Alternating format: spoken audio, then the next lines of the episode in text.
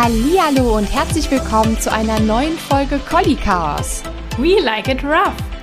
Ich bin Jenny und ich bin Sarah. Heute haben wir euch unseren ersten Shorty mitgebracht. Wir haben euch ja schon mal erzählt, dass wir ja planen, mehrere kürzere Folgen zu produzieren.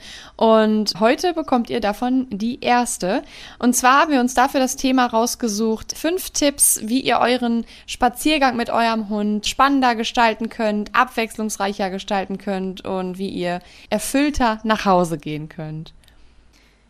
Dann kommen wir jetzt auch direkt zum ersten Tipp. Und zwar haben wir ja schon mal in einer Folge, ich glaube, das war die Mentrailing-Folge, darüber gesprochen, was für verschiedene Auslastungsmöglichkeiten es für einen Hund gibt. Und zwar gehört eben dazu auch das Balancieren beziehungsweise das Körpergefühl wahrnehmen. Und deswegen finden wir, dass es auf einem Spaziergang auf jeden Fall für mehr Abwechslungsreichtum sorgt, wenn man mit dem Hund einfach übt, über wackelige Untergründe zu gehen oder eben über irgendwelche Dinge rüber balanciert. Ich, ich finde, das klingt immer so, ähm, ja, so einfach und so, ja, das kann doch jetzt nicht der Tipp sein, dass der Spaziergang halt spannend wird. Aber ich glaube, man unterschätzt das auch, wie das für die Hunde ist. Und es ist halt schon auslastend und auch ich finde, es, es, man merkt es denen ja auch an, dass sie dann stolz sind, dass sie ähm, jetzt darüber balanciert sind oder es geschafft haben, von einem Baumstamm zum anderen zu springen oder so. Und es geht einfach auch um diese kleinen Dinge, die eben da nochmal das i-Tüpfelchen auf einem schönen gelungenen Spaziergang darstellen. Und es geht ja auch in erster Linie darum, wie kriege ich das Ganze abwechslungsreich. Und da mache ich sowas echt total gerne mit Lester. Ich finde, das ist doch auch eigentlich eine ganz schöne Alternative, wenn man keine Zeit hat, zum Agility zu gehen zum Beispiel. Das ist ja auch eigentlich eine Sportart, die viele Leute interessiert. Und in vielen Vereinen ist aber auch, also bei uns ist es so, dass du eine Begleithundeprüfung brauchst, um überhaupt daran teilnehmen zu können. Und da haben ja auch viele keine Lust oder auch keine Zeit für. Und ja, also wenn es halt in der Nähe dann auch kein, kein Fun Agility gibt, sage ich mal, also ohne dass man irgendwelche Prüfungen vorher braucht, dann ja, kann man sich so ein bisschen seinen eigenen Parcours nachbauen, wenn man unterwegs ist. Der zweite Tipp ist auch etwas, was wahrscheinlich viele schon machen, ist das Tricksen. Also jeden Trick, den man jetzt zu Hause übt, kann man natürlich auch draußen machen.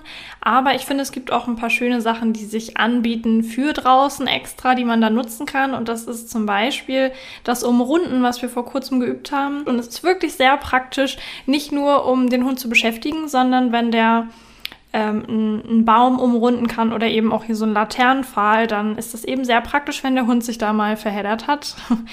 da kann sich, glaube ich, jeder mal so überlegen, was da vielleicht praktisch wäre, welcher Trick sich da eignet und bei mir ist das Tricksen einfach äh, mit der Fotografie verbunden. Also wenn ich halt mit der Kamera losziehe, dann merke ich auch, wie ähm, fordernd das auch einfach für Lester im Gehirn ist. Die Tricks, die ich halt zum Fotografieren benutze, sind halt die klassischen Sitzplatz, ähm, Kinn ablegen und so weiter, wo es einfach darum geht, dass er lernt, ähm, oder dass er sich eben da zurückhalten muss, weil er ähm, ja warten muss, bis ich ihn halt wieder auflöse. Und das ist schon ziemlich anstrengend für ihn.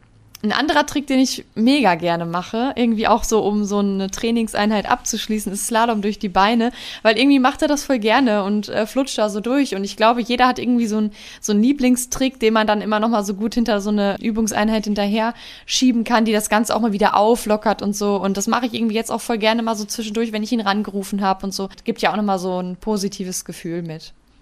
Ich finde es auch super, dass viele Tricks aufeinander aufbauen oder so ein bisschen miteinander zu tun haben. Also jetzt gerade hier auch irgendwas anstupsen zum Beispiel kann man total gut nehmen. Oder wenn du jetzt sagst Slalom, ähm, kann man den Hund ja auch jetzt, wenn man ihn nicht durch die Beine schickt, dann vielleicht um irgendwelche so eine Laternenpfahle Pfähle rum oder wie heißen diese kleinen, diese Poller, die sind ja manchmal auch so aneinander gereiht und da kann man ja auch so Slalom den Hund quasi rumschicken, wenn man schon mal so die Grundlage für um irgendwas drum gehen gelegt hat. Also da sind einem eigentlich wirklich keine Grenzen gesetzt. Ja.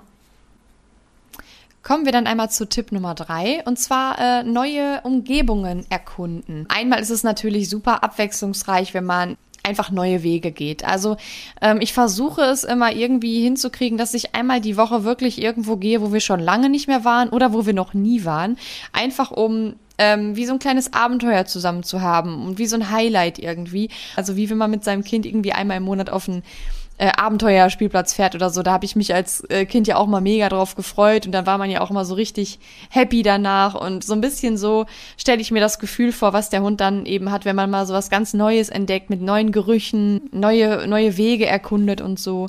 Und dann finde ich es aber auch sehr abwechslungsreich und das auch irgendwie mal so, ein, so ein Rollentausch zu machen. Also ja, einfach mal zu gucken, wo geht der Hund hin und dem mal so ein bisschen hinterher zu laufen und gar nicht darauf zu achten, schaffe ich jetzt hier eine bestimmte Strecke, sondern wenn der Hund da jetzt, weiß ich nicht, so einen Trampelpfad entdeckt oder so, dass man einfach mal hinterher geht äh, und sich da auch so ein Stück weit mal drauf einlässt und so ganz neue Wege auch entdeckt oder Gegenden entdeckt. Und das ist irgendwie so ein Teamgefühl, was dabei entsteht, was dem Spaziergang ja auch nochmal so eine ganz andere Bedeutung beimisst, finde ich immer, und auch einen Mehrwert dann wieder mitgibt. Was für mich da auch mit reinzählt, was wirklich so sehr verbindende gemeinsame Erlebnisse schafft, ist, wenn man dabei auch tatsächlich versucht, die Welt mal aus seiner Sicht einfach. Mit den Sinnen des Hundes. ja, so ein bisschen ihm zu folgen auch dabei und äh, auch seinen Interessen vielleicht dabei zu folgen. Wir sind halt schnell dabei, den Hund von irgendwo weiterzuziehen oder zu sagen, komm jetzt, wir wollen da aber nicht lang und jetzt komm mal mit. Und ähm, es gibt ja auch Hunde, die total gerne buddeln zum Beispiel. Und da ist ja meistens auch erstmal so der erste Impuls von uns Menschen zu sagen, nee, ich will aber nicht, dass du jetzt hier einfach so ein Loch gräbst und hör mal auf damit. Aber wenn man den Hund das machen lässt und man macht das vielleicht mit ihm zusammen und man äh, stellt jetzt vorher fest, dass da auch nichts irgendwie bei kaputt geht. Ne? Also auch ganz wichtig, wenn der Hund sowas macht, bitte dann die Löcher wieder zuschütten, weil es gibt kleine Hunde wie Chihuahuas, die haben kurze Beinchen und wenn die in so ein großes Loch rein äh, ja, rutschen, dann kann denen halt auch mal schnell was passieren. Das ist für mich immer so die Voraussetzung, aber Buddeln macht Hunden auch einfach unfassbar viel Spaß. Und wenn da jetzt irgendwo im Wald auch außer im Regenwurm nicht groß was zu finden ist, dann ähm, dann bin ich auch eher dafür, mich daneben zu setzen und meinem Hund zu sagen, ja, mach doch mal. Und ja, es geht einfach darum, dass man dem Hund nicht immer sofort was verbietet, wenn eigentlich, wenn es eigentlich ja gar nichts Schlimmes ist. Dass man vielleicht doch sich kurz mal diese Zeit nimmt zu überlegen, ist es jetzt so dramatisch, wenn ich meinen Hund das mal machen lasse? Und kann ich das nicht vielleicht mit ihm zusammen machen, dass ähm, wir nicht immer so gegeneinander arbeiten, sondern dass ich ihm das in bestimmten Situationen auch einfach mal erlauben kann, mit meiner Kontrolle, dass ich nachher sage, ich schütte das Loch wieder zu, wir machen das jetzt hier zusammen und ich entscheide auch, wann wir damit fertig sind und weitergehen. Und solche Situationen sind auch als Tipp sehr gut, um zum Beispiel den Rückruf oder den Abbruch zu üben, also das Nein. Wenn ich nämlich ähm, das wirklich dem Hund die Chance gebe, dass er dass er auf meinen Abbruch reagiert und ich ihn dann auch wieder gleich damit belohnen kann. Also wenn der da jetzt buddelt und ich sage, nein, hör auf damit und er hört dann noch auf, dann kann ich ihn ja genau mit dem, was er gerade machen möchte, nämlich buddeln, belohnen und sagen, okay, dann darfst du jetzt weitermachen. So, dass man da auch so ein bisschen ähm, sowas ausnutzt, anstatt dem Hund immer alles so zu verbieten. Ich glaube, viele kennen auch dieses Problem, so der Klassiker, irgendwelche Leckerlis, die man dabei hat oder ein Spielzeug ist irgendwie dann doch nicht so interessant, weil der Hund eben lieber buddeln möchte oder irgendwo schnüffeln, dass man dann ähm, ja dadurch auch so ein bisschen rausfindet, was findet mein Hund denn noch cool außer den klassischen Sachen und ihn dann eben genau mit sowas belohnen kann. Ich finde, mhm. das erweitert auch nochmal so total den, den Horizont von einem selber.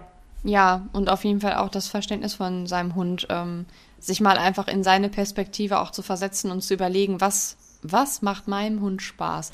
Da können wir jetzt auch schon direkt aufs nächste Thema kommen. Ist gerade eine gute Überleitung. Der Tipp Nummer vier ist nämlich die Futterbeutelsuche oder eben die verlorenen Suche.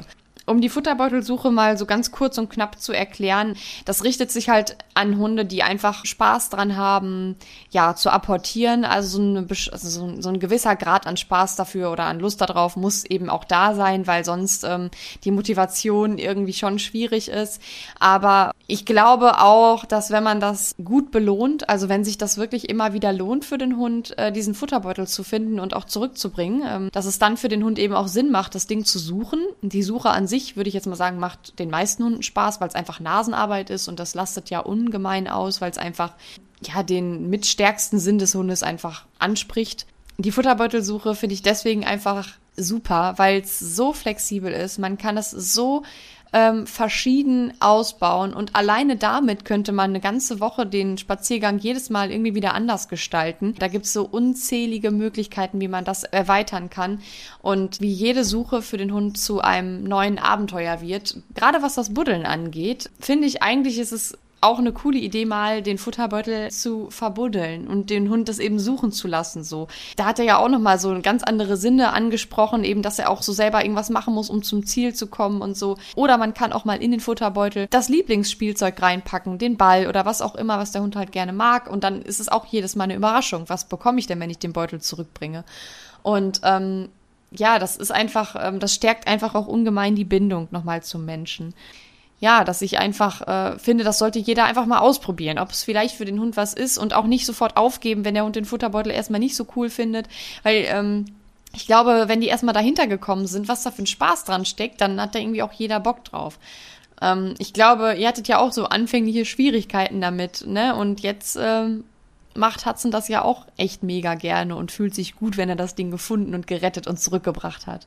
Ja, er mochte das einfach nicht gerne ins Maul nehmen. Also das haben ja viele Hunde und das war bei ihm eben auch so und ja, da habe ich dann am Anfang auch selber nicht so viel Spaß dran gehabt, aber dann sind wir das irgendwann nochmal angegangen und ähm, konnten ihm dann auch den Spaß vermitteln. Also selbst wenn ein Hund das nicht gut findet, äh, das kann man dem natürlich auch dann zeigen, dass es aber sich lohnt und eigentlich cool ist. Und jetzt findet er das auch in Ordnung. Also jetzt trägt er den gerne und wir haben auch verschiedene Dummies und wir haben dann auch nochmal einen mit Fell gekauft, äh, den liebt er. Also den nimmt er am liebsten halt so ins Maul. Ist für ihn halt ein bisschen natürlicher als jetzt so ein ganz glatter Dummy, sag ich mal. Ähm, dann hatte ich ja eben noch gesagt, die verlorenen Suche, die gehört für mich da auch noch so ein bisschen dazu. Das ist aber auch schon so ein bisschen fortgeschritten, sag ich mal, in Anführungsstrichen, weil der Hund da schon äh, wissen muss, dass er etwas finden und zurückbringen muss.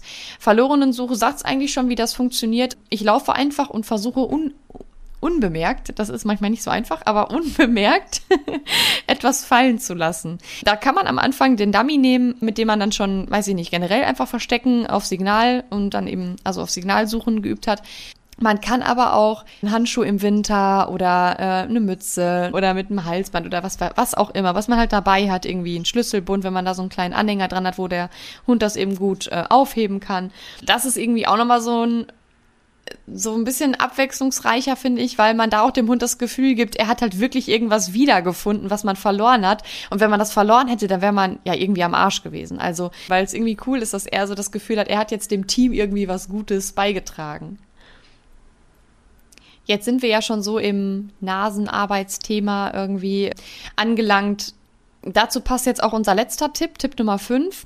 Und zwar ja, ich fasse es mal ganz grob zusammen unter Leckerli-Suchspiele. Also ich glaube, jeder kennt von, äh, von euch den Leckerli-Baum, also dass man einfach Leckerlis ja zwischen die Rinde steckt und der Hund dann eben daran schnüffeln darf. Genauso wie das auch geht, dass man das auf der Wiese verstreut und da den Hund dann eben schnüffeln und suchen lässt und so. Das sind einfach zwei Sachen, die man ja einfach so leicht machen kann, wo man dem Hund einfach schon ein gutes Schnüffelbedürfnis in der Natur bieten kann, draußen die Leckerli-Fährte mit dem Jackpot ist nochmal so eine gepimpte Version von dem Ganzen, sage ich mal.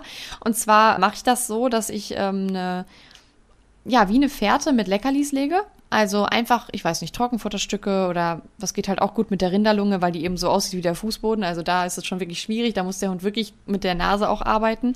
Ähm, dann legt man erstmal eine kurze Strecke, vielleicht einfach nur geradeaus und dann kurz irgendwo um einen Baumstumpf oder so.